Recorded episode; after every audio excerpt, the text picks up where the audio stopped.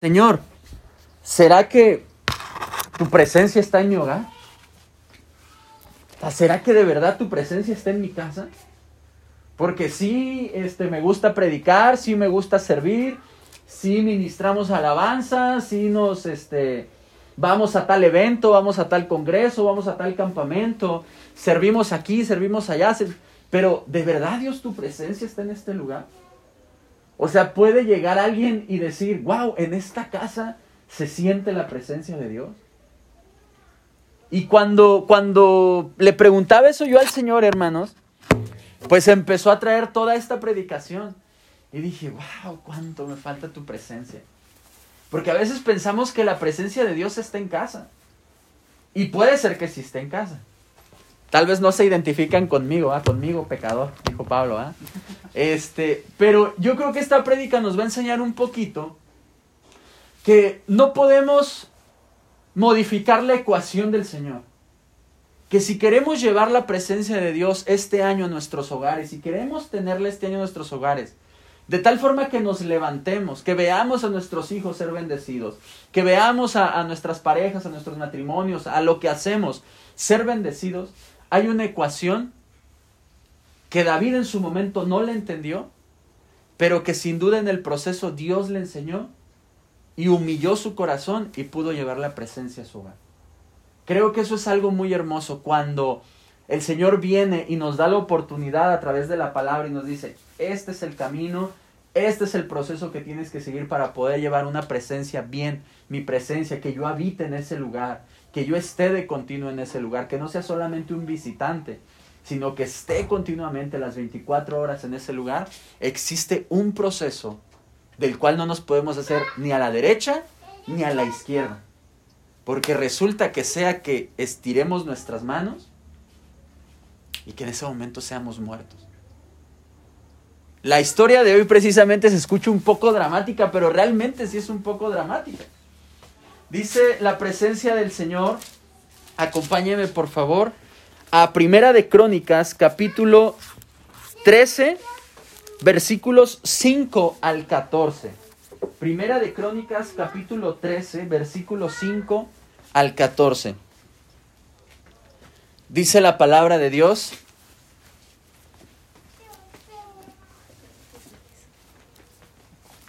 Entonces David reunió a todo Israel.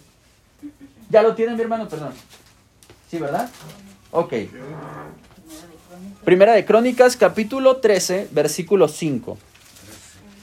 Lo leo, mis hermanos. Entonces David reunió a todo Israel desde Sior de Egipto hasta la entrada de Amat para que trajesen el arca de Dios de Kiriat Jearim. Trajeron el arca de Dios desde allá, ¿verdad? Y subió David con todo Israel a Baala de Kiriat Jearim, que está en Judá, para pasar de allí el arca de Dios que mora entre los querubines sobre la cual su nombre es invocado. Y llevaron el arca de Dios de la casa de Binadab en un carro nuevo. Y Usa y Ahio guiaban el carro. Y David y todo Israel se regocijaban delante de Dios con todas sus fuerzas, con cánticos, arpas, alterios, tamboriles, címbalos y trompetas. Pero cuando llegaron a la era de, Kiria, de, de Kidón, Usa extendió su mano al arca para sostenerla porque los bueyes tropezaban. ¿Quiénes tropezaban, hermanos? Los bueyes. Y el furor de Jehová se encendió contra Usa y lo hirió, porque había extendido su mano al arca y murió allí delante de Dios. Y David tuvo pesar porque Jehová había quebrantado a Usa, por lo que llamó a aquel lugar Pérez Usa hasta hoy. Y David temió a Dios aquel día y dijo, ¿cómo he de traer a mi casa el arca de Dios? Y no trajo David el arca a su casa en la ciudad de David, sino que la llevó a casa de Obed Edom, Geteo. Y el arca de Dios estuvo con la familia de Obed Edom en su casa tres meses. Y bendijo Jehová la casa de Obed Edom y todo lo que tenía. Le platico rapidísimo lo que, lo que está sucediendo y entramos en, en el tiempo de, la enseñanza primordial. David está intentando llevar el arca del pacto a un lugar que él siente que ha preparado, que él siente que en su corazón un deseo de llevarlo. Es, es, es una buena intención, hermanos. Pero quiero decirle una frase que probablemente le estemos repitiendo en el, en, el, en el, proceso de la predicación. Las buenas intenciones no significa que siempre sean aprobadas por Dios. Es que la intención es lo que cuenta. Sí, pero no significa que sea aprobado por Dios. David tuvo una buena intención. Resulta que cuando subió al reinado, junta a todo el pueblo y le pide consejo al pueblo y le dice, ¿qué opinan ustedes? ¿Traemos para acá la, la, la, el arca? ¿Cómo ven? Oh, pues sí parece muy bien, David, tráetela. Y entonces dice que fueron por el arca. Iban danzando, hermanos, iban saltando, iban cantando, iban... Yo creo que cantaban la de, no sé, cuán grande eres Señor, o fuerte y poderoso, algo así. Y entonces dice que en el camino iban dos hombres. Y estos, uno de ellos, viendo que, que, los bueyes que llevaban este, el carro y, y, y, el arca encima iban tropezando, entonces iba a caer el arca, extiende su mano y entonces en ese momento cae muerto. Entonces David se, se, se entristece y dice, oye, pues ¿cómo voy a traer eso a mi hogar? O sea, mira lo que está sucediendo por alguien que quiso tocar, que quiso comprometerse, que quiso hacer algo bueno. Pero es que la buena intención no significa que siempre sea aprobado por Dios. A la vista del, del, ojo humano o a la vista de la sabiduría humana pudiéramos decir, ¿qué pasado es Dios? O sea, mató a alguien, pues si se iba a caer el arca. Y extendió la mano, o sea, salvó de que el arca se destruyera y todo. Pero ¿por qué sucede que se muere una persona que tuvo una buena intención?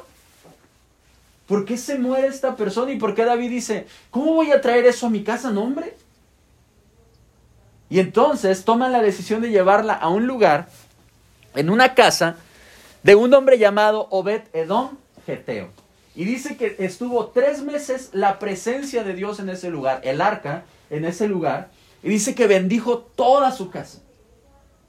A tal grado que cuando, lo vamos a ver al final, al, final de la prédica, cuando David construye el templo para ser adorado, bueno, cuando, cuando, perdón, cuando David construye la tienda donde sería adorada la presencia del Señor, este hombre junto con su familia alcanza la bendición de poder servir en ese lugar. O sea, la bendición alcanzó a sus generaciones por esos tres meses que estuvo ahí. Entonces, ¿qué sucedió en todo eso? ¿Por qué un hombre se murió por tener una buena intención? ¿Por qué la presencia de Dios sí se derramó en un lugar donde encontró eh, y tres meses bastaron? ¿Por qué no se movía antes? ¿Por qué la quiso traer David? Es lo que vamos a descubrir en esta noche. Pero para poder avanzar, déjeme decirle, hay un propósito en esta, en esta predicación esta noche para usted, para mí. Y es que como creyentes, este año, sí o sí, cuando salgamos esta noche de este lugar, hagamos a un lado todos los propósitos que ya teníamos y que lo primero que busquemos antes de todo eso, dice la palabra del Señor, buscad primeramente el reino de Dios y su justicia y todo lo demás vendrá por añadidura. Que nuestro principal propósito este año, hermanos, sea tener la presencia de Dios en casa. Porque sin duda eso va a garantizar todas las bendiciones. Si nos esforzamos por tener la bendición de Dios en casa, la presencia de Dios de una forma correcta, y mantenerla, mi hermano, yo le aseguro que va a venir un 2022 súper bendecido para su vida. Amén. Para, para, iniciar en todo eso, déjeme le explico rapidísimo. Hay tres cosas que yo le quiero hablar antes de, de, poder construir todo esto, de poder entender qué es lo que está pasando. Uno, primero le quiero hablar acerca de un ministerio llamados, bueno, que, que desarrollaban hombres que se, que se les llamaba los levitas. Los levitas eran de la tribu de Leví. Aquel Leví era hijo de un hombre llamado Jacob. Jacob fue aquel hombre que peleó con un ángel y que eh, viendo el ángel que ya rayaba eh, eh, el alba dijo, suéltame porque me tengo que ir. Le dijo, no, no te suelto hasta que me bendiga. Entonces dice que, que le, toca el, muslo, lo, hiere, lo suelta y entonces le dice, ya no te llamarás más Jacob, sino te llamarás Israel. Y entonces este hombre llamado Jacob, que se le cambia el nombre por Israel, tiene varios hijos y entre todos los hijos tiene uno que se llama Leví. Todos estos hijos se les conoce como las tribus de Israel. Estas tribus son las que entran en Egipto. La historia que conocemos es que el Señor levanta a Moisés Y, dice, he escuchado el clamor de mis hijos, ahora ve tú, levanta y, y llévalos al desierto porque les tengo una tierra prometida. Entonces, obviando toda esta parte de la historia que ustedes ya conocen, salen las tribus, primero entran las tribus cuando el tiempo de José, invita a todos sus hermanos, llegan todos, están durante 400 años como esclavos, salen eh, eh, en, el, en el tiempo de Moisés, van andando en el desierto y hay un capítulo muy interesante que probablemente ustedes han visto en alguna de las películas, cuando Moisés sube al monte Sinaí para conocer el mandato del Señor, todos los hombres se juntan y dicen, oye, pues estábamos mejor allá, estábamos mejor en Egipto, vamos haciendo un ídolo. Y entonces juntan todos los utensilios de oro que tienen y hacen el famoso becerro de oro. ¿Han escuchado esa historia? Hacen el, el famoso becerro de oro. Entonces el Señor le dice a Moisés, baja porque tu pueblo ya está de idólatra. Y entonces llega en ese momento Moisés y dice una frase muy interesante en Éxodo 32, 26. Les pregunta, ¿está todo el pueblo este, reunido adorando a esa imagen? Y dice, a ver, los que estén del lado de Jehová, pásense conmigo. Y los que no, quédense ahí. En ese momento la tribu del, bueno, la, la Biblia menciona que los de la tribu de Leví se pasaron con Moisés. O sea, reconocieron que lo que estaba sucediendo estaba mal, no participaron de la idolatría y se pasan del lado de Moisés y del lado, de Jehová. Dice, los que estén con Jehová, pásense de mi lado. En ese momento, Éxodo 32, 28, nos menciona que el Señor manda matar a todos aquellos idólatras. ¿Y quiénes los iban a matar? Los levitas. Y dice la palabra en Éxodo 32, 28, ese día se consagraron a Jehová. ¿Qué sucedió? Los levitas en ese momento, en Deuteronomio 10:28, cuando se empieza a construir todo el tabernáculo, donde habitaría la presencia de Dios, donde el pueblo llegaría a ofrecer ofrendas, donde el pueblo llegaría a ofrecer este, eh, aquellos carneros, aquellas palomas, aquellos borregos para hacer que, que, cuando se quemaran las ofrendas subieran y fueran agradables al Señor. Dice el Deuteronomio 10, 10 que Jehová escoge a los levitas para un servicio muy especial. Un servicio que nadie más puede hacer. Un levita era una persona consagrada a Jehová. Era una persona que antes de hacer su tarea se santificaba. Antes incluso de poder entrar al lugar, al lugar santo y al lugar santísimo, se consagraban, se lavaban, se purificaban hacían todo un, ritual para poder presentarse ante la presencia. Y el Señor los escoge para algo en específico. Éxodo 25, 10, 16 y números 1, 47, 54. Ponga mucha atención en esto, porque estos versículos nos manifiestan que solamente los levitas podían armar, desarmar y transportar el arca y todo el tabernáculo, todo lo que implicaba el tabernáculo, desde desarmar eh, eh, los pilares, recoger las, las cortinas, doblar todo, llevar todos los enseres, y solamente cuando la presencia de Dios les indicaba que avanzaran, ellos recogían todo y eran los que iban delante de la tribu marchando en esos 40 años del desierto. Entendiendo quiénes son los levitas, le digo acerca del arca del pacto y lo, lo explicamos rapidísimo. El arca del pacto el, tabernáculo de reunión era toda una estructura que se dividía en dos partes, en tres partes importantes. Estaba el patio, donde cuando una persona entraba encontraba lo que era el lavacro, donde se lavaban y todo. Después estaba un lugar donde, donde entraban los, los sacerdotes, que se llamaba el lugar santísimo. Y estaba una cortina que dividía un lugar que se llamaba el lugar santísimo. Eran tres lugares importantes en el tabernáculo de reunión, el patio, el lugar santo y el lugar santísimo.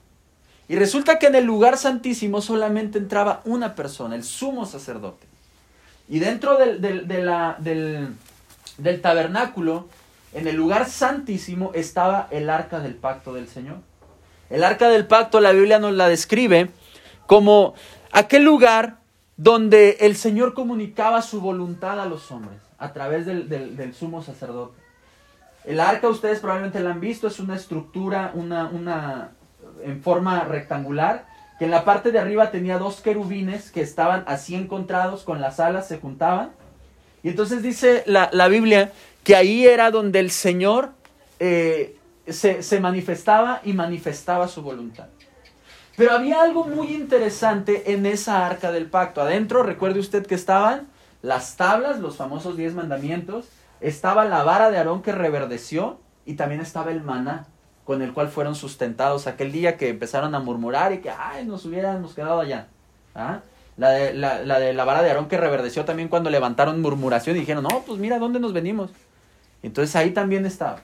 Pero había algo muy interesante y que es lo que queremos poner énfasis, es que si imagináramos que esto es la estructura del arca y que aquí están los querubines encontrados, cuando el Señor, cuando Dios le revela a Moisés el diseño que él quería para su tabernáculo, en específico cuando le dice, y diseñarás el arca del pacto de esta forma, le dice, le pondrás unos arillos al lado de oro en las cuatro esquinas, de tal forma que pasarás unas varas para que cuando el arca sea transportada, solamente los levitas la podrán transportar, la levantarán y la llevarán sobre los hombros. O sea, existía una forma correcta de poder transportar la presencia de Dios. No había otra forma. Y solamente los levitas eran los encargados.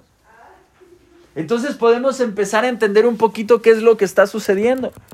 Tenía cuatro arillos en las cuatro esquinas, de tal forma que unas varas cruzaban los orificios para que los levitas pudieran transportarla sin tocarla y sería sobre los hombros. De tal forma que eso, como no había necesidad de tocarla, entonces nada la tenían que levantar, transportarla. Nadie podía tocar eso. Porque era muy santo, hermanos. Era la misma presencia de Dios. La instrucción para la transportación era muy clara en Éxodo 37 del 1 al 5. Dice la palabra, y metió las varas por los anillos a los lados del arca para llevar el arca. El tabernáculo de reunión, la tercera cosa que quiero que quede claro esta noche es el tabernáculo de reunión, toda la estructura fue el santuario móvil construido por los israelitas bajo la dirección de Dios. Dios le reveló la visión a Moisés y le dice, he levantado a Besaleel y a otros para que se construya todo. Y el nivel de santidad que tenía todo eso, hermanos, lo describe Éxodo 40, 34. Era el lugar que contenía la presencia de Jehová, donde el pueblo por medio de los sacerdotes presentaba lo que eran las ofrendas, lo que eran las oraciones. O sea, si tú te querías acercar al Señor, tenías que ir para allá. Y ahí se derramaba la voluntad. Y dice la palabra que eh, también eh, había una nube, usted recuerda ese pasaje, había una nube que los cubría, ¿verdad? Cuando estaba el sol en el desierto había una nube que los cubría y también un fuego en la noche se levantaba para alumbrarlos. Entendiendo estos tres conceptos, explico ahora ¿Por qué David está intentando llevar un arca? ¿Por qué quiere llevarla de un lugar a otro? O sea, ¿en qué momento pasó que el arca está en un lugar que no, le o que, no pertenece a ese lugar? ¿O por qué está perdida? ¿O por qué, qué, está sucediendo? Primera de Samuel, capítulo 4, relata que, bueno, si, nos vamos un poquito a la parte de Josué, de jueces, Estoy haciendo una rememoranza desde el Génesis hasta acá. Cuando en el tiempo de Josué, hermanos, se termina todo el tiempo de andar vagando por el desierto y se llega a la tierra prometida y se conquista, se olvidan completamente.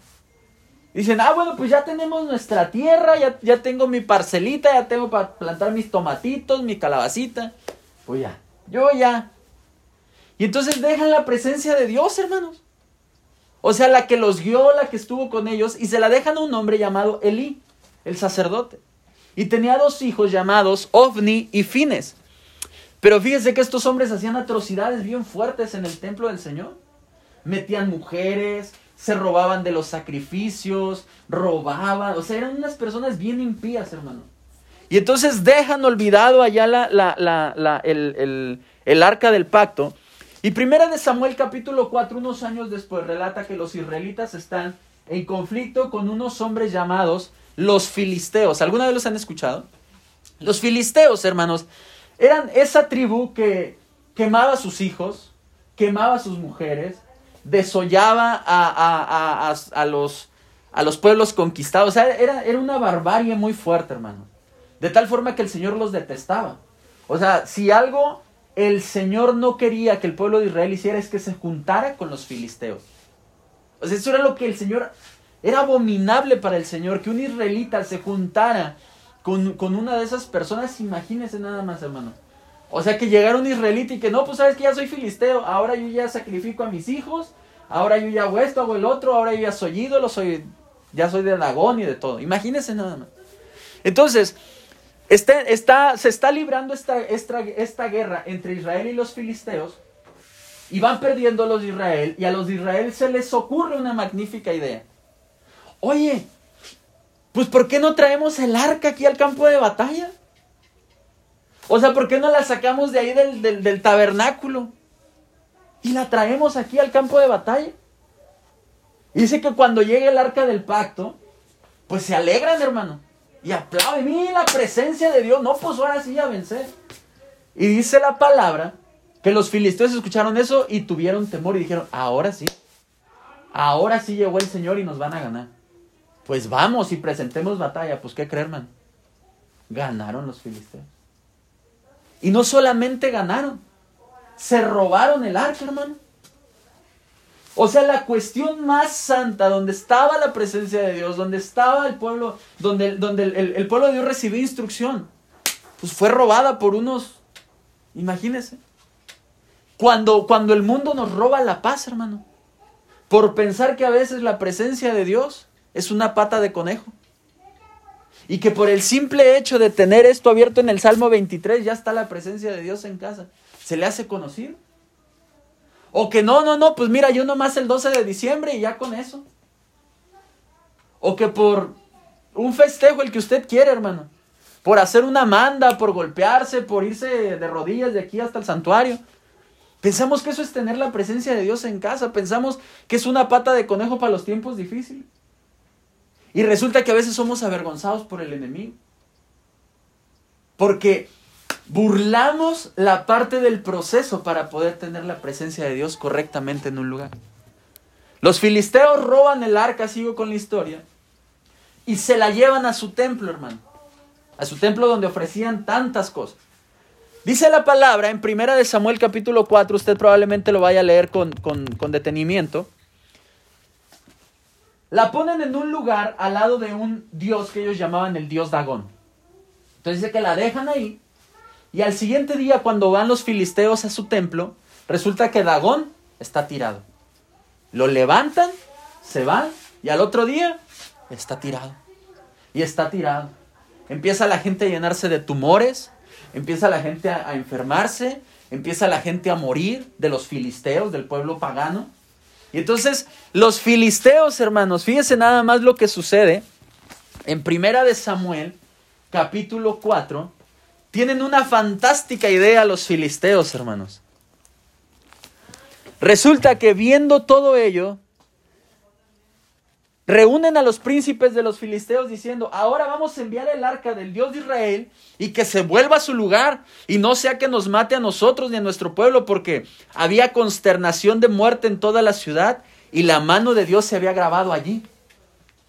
Y los que no morían eran heridos de tumores y el clamor de la ciudad subía al cielo.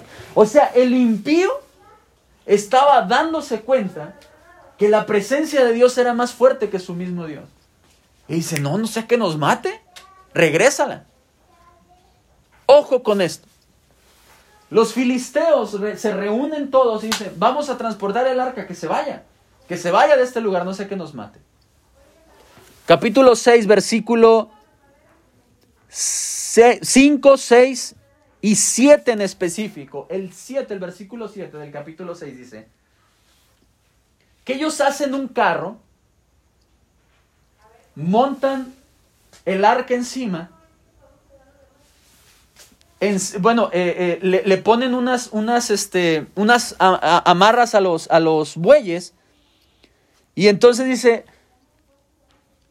busquen vacas los cuales, en los cuales no haya sido puesto yugo, uncid las vacas al carro y haced volver sus becerros detrás de él. O sea, lo que hicieron es hicieron un carrito nuevo, un carrito bonito, un carrito bien hermoso, le pusieron unas vacas, dijeron, pues que se vayan. Y ahí van dando, hermano. Imagínense la presencia de Dios en qué se estaba moviendo. Dijimos que había una forma de transportarse con las varas y sobre. Pues ahora la presencia de Dios, los impíos la estaban llevando en, en vacas. Y dice la historia, sigo con la historia, me encanta todo, todo, toda esta historia de, que cuentan acerca de esto. Dice que va subiendo sobre la colina, hermano, van subiendo sobre la colina, la colina. Y entonces unos hombres de, de un lugar llamado Kiriat Jearim la ven de lejos y se regocijan y dicen, ese es el arca del Señor, esa es la presencia de Dios. Y la llevan a casa de un hombre llamado Abinadab, un levita. Pareciera que, fíjate, pues la presencia de Dios está en casa de un levita. O sea, está en casa del predicador, está en casa del pastor, está en casa del ministro, está en casa del líder de alabanza. O la presencia de Dios está ahí. Pero a veces la buena intención no significa que sea aprobado por Dios. La buena intención de querer llevar la presencia de Dios a casa no significa que Dios lo esté aprobando entre nosotros, hermanos. Aguas. Si no respetamos el proceso que ahorita vamos a ver, nos va a pasar como en la casa de Abinadab. Dice el versículo número 2 del capítulo 7. Bueno, leo desde el 1. Dice, vinieron los de Kiriat Jearim y llevaron el arca de Jehová y la pusieron en casa de Abinadab, situada en el collado, y santificaron a Eleazar su hijo para que guardase el arca de Jehová. El arca ya había caminado con los bueyes, le encontraron los hombres, la llevan a casa de Abinadab en Kiriat Jearim. Pero el versículo 2, fíjese lo que pasó. Desde el día que llegó el arca a Kiriat Jearim, pasaron muchos días. Veinte años. Y toda la casa de Israel lamentaba en pos de Jehová. O sea, quiere decir que 20 años estuvo algo ahí, pero la presencia de Dios no se movió. Y esto a mí me llama mucho la atención, hermanos. Que podemos empezar y puede pasar todo el 2022 y que digan, pues estuvo en la Biblia. Pero la presencia de Dios no estuvo en ese lugar. Pues estuvo la guitarra y se cantó, pero la presencia no estuvo en ese lugar. No, pues estuvieron los pastores ahí en esa casa. No, pues ahí está el líder. No, pues ahí está el, el servidor. Pero una cosa es que estemos nosotros con nuestro instrumento, con nuestro pensamiento, con lo que yo creo que agrada a Dios. Pero otra cosa es lo que realmente le agrada a Dios. Otra cosa es lo que realmente dice su palabra que le agrada a Él. Porque mi buena intención no significa que sea aprobado por Dios. Dice la palabra que 20 años no se movió en ese lugar. La presencia. Si a esos 20 años, hermanos, después en el capítulo 8 dice, Israel pide rey, y usted conoce la historia. Si a eso le sumamos los 40 años que reinó Saúl, y si a eso le sumamos los 10 años en los que David llegamos a Primera de Crónicas que le dice a los del pueblo, hey, ¿qué les parece? ¿La traemos? ¿Cómo ven? Pues está bien, ¿no? Está bueno el plan, traemos el arca, la ponemos aquí y adoramos. Si sumamos esos 10 años, quiere decir que 70 años la presencia de Dios no se manifestó en el pueblo. 70 años quisieron cambiar la ecuación y decir, pues es que amamos a Dios. Es que tenemos la Biblia en casa. Es que ponemos alabanzas. Es que, pues mira, escuchamos prédicas. Todo eso está bien, hermanos. Pero vamos a entrar a la parte fuerte de esto. Lo primero, hermanos, es que después de 70 años David entendió que había una necesidad en casa. Y lo primero que tenemos que entender nosotros y ser muy sinceros, y le digo, fue lo primero que a mí el Señor me habló y me dijo, debes de reconocer que tal vez no estoy aquí. Y eso fue bien duro para mí, hermano. Porque dije, ¿cómo es que no estás aquí, Señor? Entonces, ¿qué estoy haciendo de mi vida? O sea, no sea que de pronto llegue yo a los 70 años y diga, wow, o sea, sí hice todo esto, pero nada de esto pudo traer la presencia de Dios a casa. Y lo primero que tenemos que hacer como David es que reconozcamos que existe una necesidad, que tanto lo necesito yo, como lo necesitan mis hijos, como lo necesita mi esposo, mi esposa, mi papá, mi mamá. Hay una necesidad, todos necesitamos a Jesús en nuestra vida. David entendió que había una necesidad, había la, necesidad de traer la presencia de Dios a su casa. Pero una vez más, la buena intención no significa que eso sea aprobado por Dios. Lo primero que vamos a ver en lo que acabamos de leer son errores puntuales, hermanos.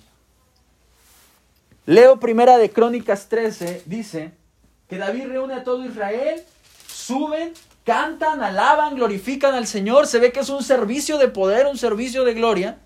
Y entonces dice que llevan, llevaron el arca de, de Dios de la casa de Abinadab. ¿Se acuerda que se había quedado allá cuando la soltaron los filisteos con los bueyes? Llega a ese lugar y se fueron hasta allá, a Kiriat Jarim, y encontraron a dos hombres, a Usa y Ayo. Y aquí, hermanos, probablemente el Señor nos habla algo muy fuerte. Abinadab dijimos que era un levita. ¿Quiénes eran los encargados de transportar el arca? De acuerdo a lo que leímos en Deuteronomio 18 y Éxodo, los levitas. O sea que los levitas, hermanos, tenían la obligación de conocer el proceso de llevar algo tan santo. A ellos no les podías decir, es que es así. No, es que la presencia de Dios se lleva así. No, es que mira, haz esto. No es que miras aquello, es que visita tal, es que tal. Ellos tenían la obligación de conocer cómo llevar correctamente la presencia de Dios a casa. Pero Usa y Ayo, siendo levitas, Abinadab siendo levita, no se preocuparon nunca por leer la instrucción siendo levitas. No es que fueran paganos, no es que fueran de otro, de otro pueblo, de otro país, de otro... Para ese entonces ellos ya tenían lo que, lo que se le llama, lo que nosotros conocemos como el Pentateuco, o lo que ellos conocen como la ley, la Torah. Lo que Moisés había escrito respecto al servicio de los levitas, de cómo transportarla, de cómo desarmar, de cómo moverse, de qué hacer antes de, ellos lo sabían. Pero sabe ¿Por qué dice la palabra de Dios que cuando Usa ve que los bueyes están este, andando, se van a tropezar, extiende la mano y muere? Pues resulta que Dios ya no es tan mala onda. Es que resulta que existe un proceso correcto para poder llevar la presencia. Pero cuando desconocemos por falta de lectura lo que Dios está pidiendo de nosotros, Hermanos, no es culpa de Dios. Y a veces estamos como David y decimos, no hombre, ¿cómo voy a meter? No hombre, Dios guarde, ¿cómo voy a meter la Biblia a mi casa? No hombre, ¿cómo, ¿cómo me voy a alinear a esto si mira voy a perder la amistad acá? No hombre, ¿cómo me estás diciendo que deje esto si mira, la verdad Dios, o sea, ¿cómo me voy a echar en contra a mi mamá, mi papá, mi abuelita? Pues y la tradición, Señor. ¿Cómo voy a meter esto a, pues si mira lo que pasó? Mira lo que le pasó al hermano que te empezó a seguir. Ahí no lo empezaron a dejar todos. Mira, el, hermano ese ahora, tiene más broncas que nunca. ¿Cómo voy a meter eso a casa? Es que cuando queremos meter la presencia de Dios con nuestra idea, con nuestra mente, con nuestro corazón, la intención, así sea buena, hermano, no es aprobada por Dios.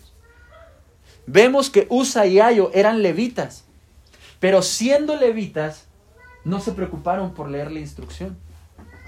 Y qué fuerte es que la presencia de Dios no esté en nuestra casa siendo levitas, siendo personas que tenemos que leer. Y que la paga de nuestra vida no sea la vida eterna, sino la muerte. Qué fuerte, hermanos. Qué fuerte, en serio. Porque no, no, no, no dice aquí, mira, yo la verdad cuando investigué acerca de USA y de Ayo dije, ¿cómo es posible que siendo levitas no se preocuparon por leer cómo transportar correctamente el arca? Y no solo eso, hermano, David se da, se da cuenta de que, de que existe una necesidad. Y fíjese, hay un error puntual que caemos los cristianos. Primera de, Samuel capítulo 7, digo capítulo 6, versículo 7, ¿cómo nos dice que transportaron los filisteos el arca cuando empezaron a, a ver toda la mortandad? El pueblo pagando, ¿cómo lo hizo? Agarró dos vacas, agarró un carrito nuevo, la subió y dijo, ¡pum!, que se vaya. ¿Qué es lo que están queriendo hacer los levitas y el rey David? Los que se supone que tienen comunicación directa con el Señor. Agarran bueyes, hacen un carro todo bonito, suben el arca y creen que la alabanza creen que aplaudir mucho, creen que los alterios, las arpas, todo eso es un servicio de poder. A veces, hermanos, queremos transportar o queremos llevar la presencia de Dios como los de allá afuera. Queremos vivir todavía como los de allá afuera. Queremos todavía tener el pensamiento de los de allá afuera. Y de verdad, hermanos, no, no, no lo digo en este lugar, allá en La Paz. El Salmo 23 creemos que ya con eso, hermano. Que por traerla aquí. Hace ratito a mi esposa le pasó, hermano. Yo me, yo me bajé rapidísimo a comprar unas cosas. Llegó un muchacho allá a venderle unas cosas y al lado del carro de nosotros había unas, unas hermanas que eran bautistas. Nos enteramos porque ellas dijeron. Y entonces este no, yo también creo en Dios. No, sí, yo creo en Dios. Yo, yo, yo soy cristiano porque no creo en la Virgen. Y ya, y, no, sí, pero la verdad. Y empezó a revolver, hermanos. El Señor no te da conocimiento para atacar, sino para darte cuenta cuando alguien realmente, pues, anda en otro rollo. Pero mira, la verdad es que yo a mis sanjuditas y esto y el otro y tanto, y empieza a ser una mezcolanza, hermano. Y eso se le llama sincretismo religioso. Cuando quieres vivir aquí con las costumbres de allá. Cuando quieres vivir y decir, yo soy servidor, yo soy un cristiano, pero con las ideas de allá. Y eso fue lo que pasó aquí. Dice la palabra en Crónicas que David consulta al pueblo, ojo, no consulta a Dios, consulta al pueblo y dice, ah, pues está buena la idea pues vamos haciendo un carrito nuevo, vamos agarrando unos bueyes, unos que se vean así fuertes, bonitos, subimos el arca, vamos por ella y vámonos. Pero los levitas no se dieron cuenta que así no era la forma. Y cuando quieren interceder, ¡pum! Toma. Se murieron. Existió una necesidad, hermanos, pero no porque existe una necesidad quiere decir que lo vamos a hacer con nuestra idea. A veces queremos hacer lo mismo que los paganos y los idólatras, hermano. A veces queremos actuar como ellos. A veces queremos vivir nada más como las fechas de ellos. Y decir, no hay bronca, yo con el, con el, con el puro... Aquí gracias a Dios tenemos un servicio, hermanos. Pero si hubiera más servicios, o si no tuviéramos la oportunidad de tener la forma de leer la palabra en casa, ¿Qué es vivir conforme a ellos también? Oh, pues es que la Biblia solamente es para el pastor y pues el día del servicio. Ah, pues yo con la prédica no hay bronca. Y vivimos conforme allá. Porque allá piensan que pues nomás el, el, cura, el padre es el que tiene la, la, forma de interpretarla. O que pues no, no, tú no necesitas leer tanto, no, no hay problema. O sea, no ocupas tú tanto.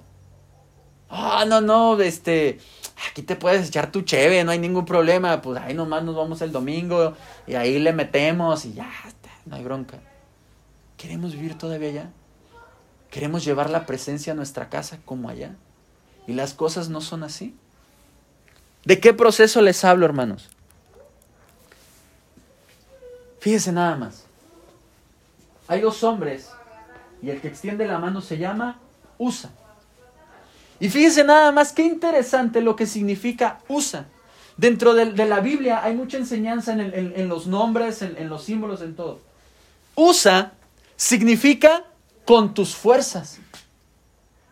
O sea que David quiso llevar con sus fuerzas las cosas, con sus ideas, con lo que él creía que estaba bueno, pero que no era aprobado por Dios. Y llegan a un lugar de un hombre llamado Obed el cual el significado es el que está sirviendo, el que es esclavo de Dios, el obediente de Dios, el dedicado a Dios. Fíjense nada más, cuando queremos hacer nuestras cosas en nuestras fuerzas, ¿qué pasa, hermano? Pues no siempre salen bien. ¿Y qué es lo primero que hacemos? Oye, Señor, pues si te estoy sirviendo. Oye, pues si, ¿qué onda? Pues si me estoy congregando, si me estoy guardando, si esto y el otro. Pues también bendíceme. Pero resulta que usa significa en tus fuerzas.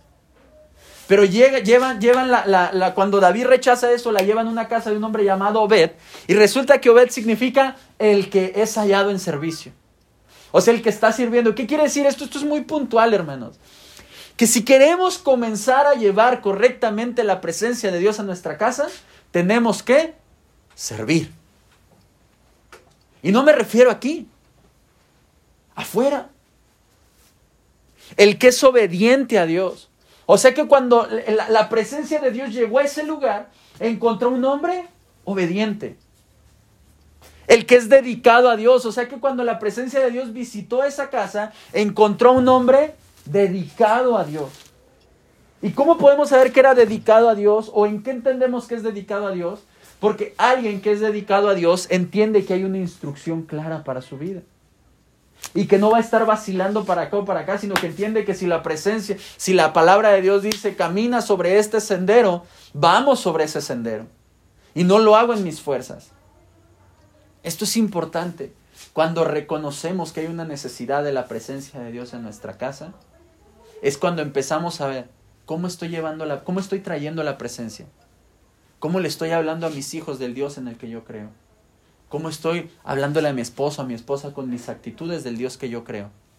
Y si yo me doy cuenta que lo estoy haciendo lo mismo que el vecino que no es creyente, aguas, porque lo que yo estoy haciendo solamente es un carro bonito, me estoy vistiendo bonito para el viernes, pero estoy transportando la presencia de Dios todavía en unos bueyes. Y no estoy cargando correctamente. De lo que les he venido hablando toda la noche, existe un proceso correcto para llevarlo. El capítulo 14, hermanos, de Primera de Crónicas, está metido ahí. Yo, de verdad, hermanos, no lo podía entender hasta que el Señor nos metió en todo esto que les vengo platicando. Porque cuando David es coronado rey, cuando David tiene un puesto de alta estima, aguas. Podemos pensar que ya tenemos todo y que ahora, no, pues ahora sí ya, como Dios ya me trajo hasta acá, pues ya no necesito tanto de, de, de, de, la guianza del Señor. Ahora yo puedo tomar mis decisiones. ¿Cómo ven, pueblo? ¿La traemos? Sí, David, tráetela. Y toma la que mata al famoso Usa. Pero el capítulo 14 nos demuestra que David humilló su corazón y entendió algo muy puntual. En una guerra contra los filisteos, David entiende que al primero que tiene que consultar antes de hacer cualquier plan es a Dios. Y entonces el capítulo 14 no lo vamos a leer, pero lo resumimos en esta forma. El capítulo 13 nos dice que David está actuando en su propio pensamiento, en su propia intención, en su propia fuerza, y todo le sale mal, hermano. Y entonces el capítulo 14 se introduce y nos dice la Biblia, pero mira lo que hizo David. Reconoció que lo estaba haciendo mal, volvió a consultar a Dios y Dios le da la victoria sobre los filisteos. Y una vez que David prueba todo ese proceso, que entiende la necesidad, que entiende que está haciendo lo mismo que los pueblos paganos, dice, yo no puedo hacer eso. Yo tengo que ir a la instrucción. Se mete con Dios, Dios le da la instrucción y entonces el capítulo 15, Dios le muestra un proceso de cómo llevar correctamente la presencia de Dios a su casa. Y le dice, David, tú estás haciendo algo muy diferente a lo que, a lo que se te está pidiendo. Entonces dijo David, el arca de Dios no, no debe ser llevada, sino por quién dijimos? Por los levitas. Porque a ellos ha elegido Jehová para que lleven el arca de Jehová y le sirvan perpetuamente. O sea, lo que está diciendo, yo no tengo que estar transportando el arca en unos bueyes. O sea, el Señor ya escogió a alguien para llevar la presencia de Dios. Yo no tengo que estar invitando a la comadre con sus ideas para que venga y me, y me hable de lo que ella piensa, de lo que ella siente, de lo que en respeto le escucharé, pero yo, eh, mi corazón no se tiene que llenar de esas cosas. O sea, yo ya no tengo que ir a buscar a la curandera. Yo ya no tengo que ir a buscar al que lee las cartas para ver si, si lo que está pasando aquí en mi casa es, es de Dios, es del diablo. ¿Por qué? Porque yo ya tengo la instrucción. Y dice David, yo entiendo ahora que la presencia solamente debe ser llevada por los levitas, por los entendidos, por los que obedecen a Dios, por los que respetan la instrucción, porque a ellos ha elegido Jehová para que lleven el arca de Jehová y le sirvan perpetuamente. Y aquí yo le hago una pregunta muy puntual. ¿A quién vas a dejar entrar este año? No solo a tu casa, sino a tu vida para que te ayude a hacer guianza. ¿A quién has dejado entrar a tu vida? ¿Quién te está guiando? ¿A quién le has dado más peso en su opinión? Es una pregunta muy personal que cada uno se contestará. Y entonces sí, dice que el proceso empieza bien.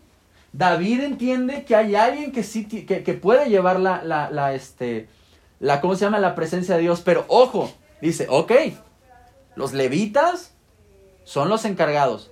Pero antes incluso de que ellos puedan empezar a transportar el arca, necesito que hagan algo.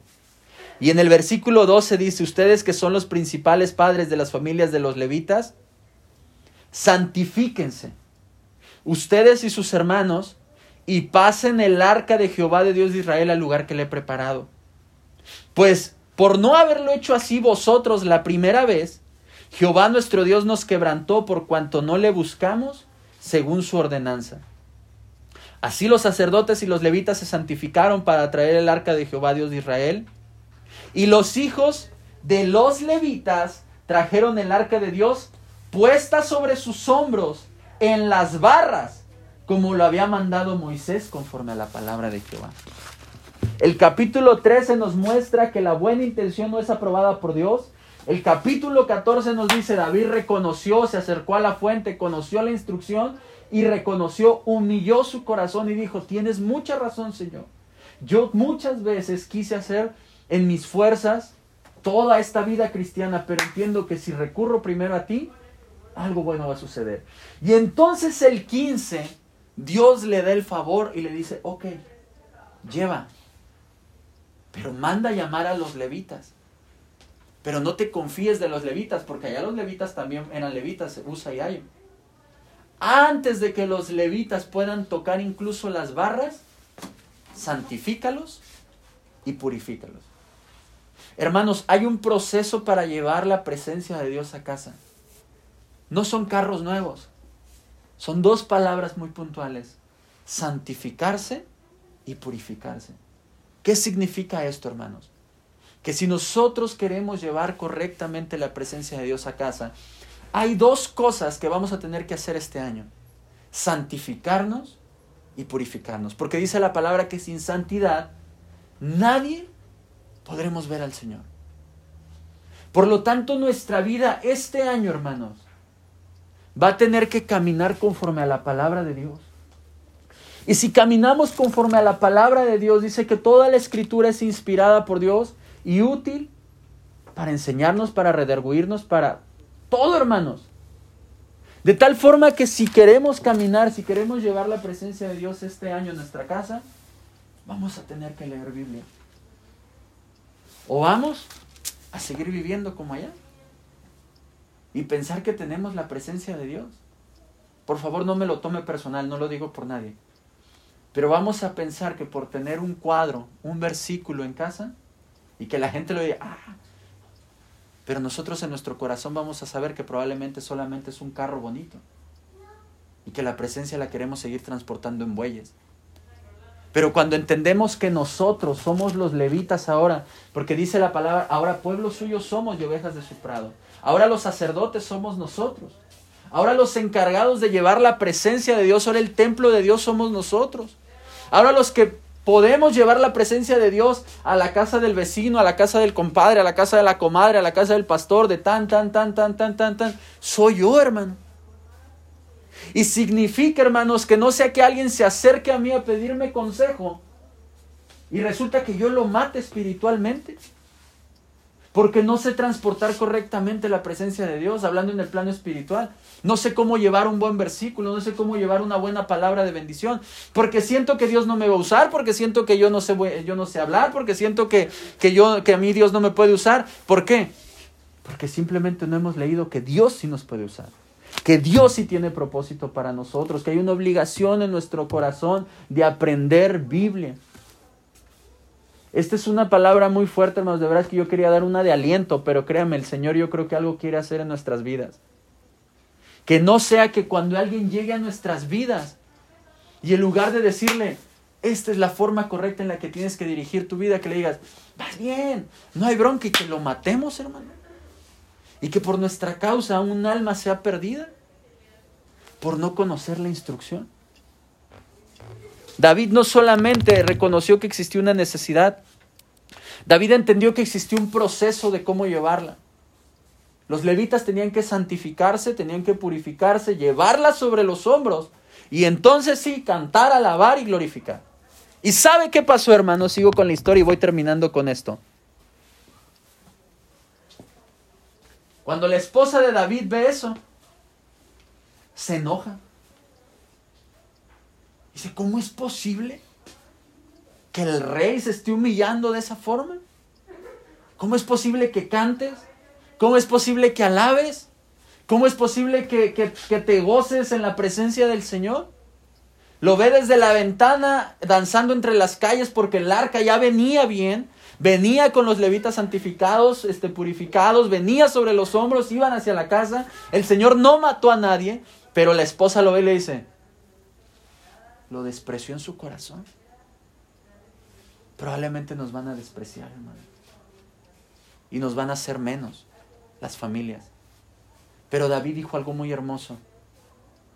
Me haré más vil, me humillaré más con tal de estar en el gozo de mi Señor.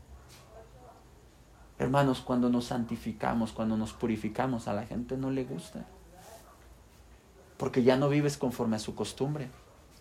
Porque ya no le das lugar en tu corazón a la opinión, sino que le das lugar a la presencia de Dios. Y cuando le das lugar a la presencia de Dios, cuando le damos el lugar, entonces entendemos que hay algo que no estamos haciendo bien. Y probablemente hay amistades que tal vez no nos van a edificar. Respetaremos, pero su opinión ya no debe entrar en nuestro corazón si antes no entra la opinión del Señor. No digo que sea mala, pero seamos entendidos en la palabra de Dios. David no solamente entendió la necesidad, no solamente entendió que había un proceso,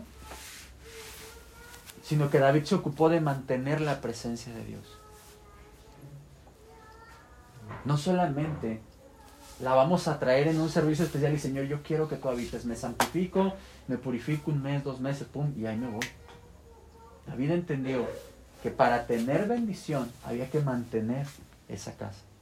Y dice que prepara adoradores, que prepara siervos, prepara porteros, prepara todo, todo hermanos, todo el kit y dice que la presencia de Dios era agradable al pueblo porque había cantores las 24 horas, había servidores las 24 horas. O sea, David se preocupó de que la presencia de Dios se mantuviera en ese lugar. Tal vez en nuestra casa ya reconocimos que hay una necesidad. Tal vez ya reconocimos que de verdad sí estamos viviendo todavía conforme a ciertas ideas personales. Tal vez entendemos que no le hemos llevado correctamente, porque la verdad es que no nos hemos querido santificar ni consagrar, porque no hemos entendido ni siquiera qué significa. Porque tal vez no hemos leído la palabra, porque pensamos que esto es muy avanzado. Pero la verdad es que tenemos una obligación todos nosotros, hermano. Pero no solo eso, sino que en medio de la instrucción Dios nos va a enseñar cómo mantenerla. Y aun cuando no le caigamos bien a la gente y nos desprecien, por estarnos guardando y se burlen de nosotros, por estarnos guardando, por estarnos santificando, por caminar en integridad, hagámosle como David. Me haría aún más vil por ver glorificado a mi Señor. Me haría aún más bajo por ver glorificado a mi Señor. ¿Te parece si nos ponemos sobre nuestros pies y que nuestra oración sea en este sentido? David entendió, hermanos, y, yo creo que esta noche podemos entender todos que, que no basta la buena intención, este 2022 no va a bastar la buena intención en nuestro corazón, sino que hay un proceso que tenemos que respetar. Que si queremos comenzar a ver de verdad la, la bendición en casa, significa que Dios no va a estar en tu casa, probablemente Dios va a estar. Probablemente Dios se va a mover. Si queremos de verdad vivir una vida agradable al Señor, creo que existe un proceso correcto de santificación, de purificación, de consagración, de ser entendidos en su palabra, de ser guiados por su palabra, de guardarnos, que cuando el Señor nos diga en su palabra, en, en mis hijos ya no puede haber gritería, ya no puede haber malas palabras, ya no puede haber celo, contienda, ira. Cuando empezamos a hacer eso y lo empezamos a apartar de nuestra vida, empezamos a consagrarnos empezamos a santificarnos. Cuando su palabra dice que, el Espíritu, que busquemos al Espíritu Santo, porque el Espíritu Santo es nuestro guiador, es nuestro enseñador, es nuestro consolador, empezamos a ser tomados por el Espíritu y empezamos a ser santificados. ¿Cuál es el proceso que probablemente está faltando en tu vida, hermano?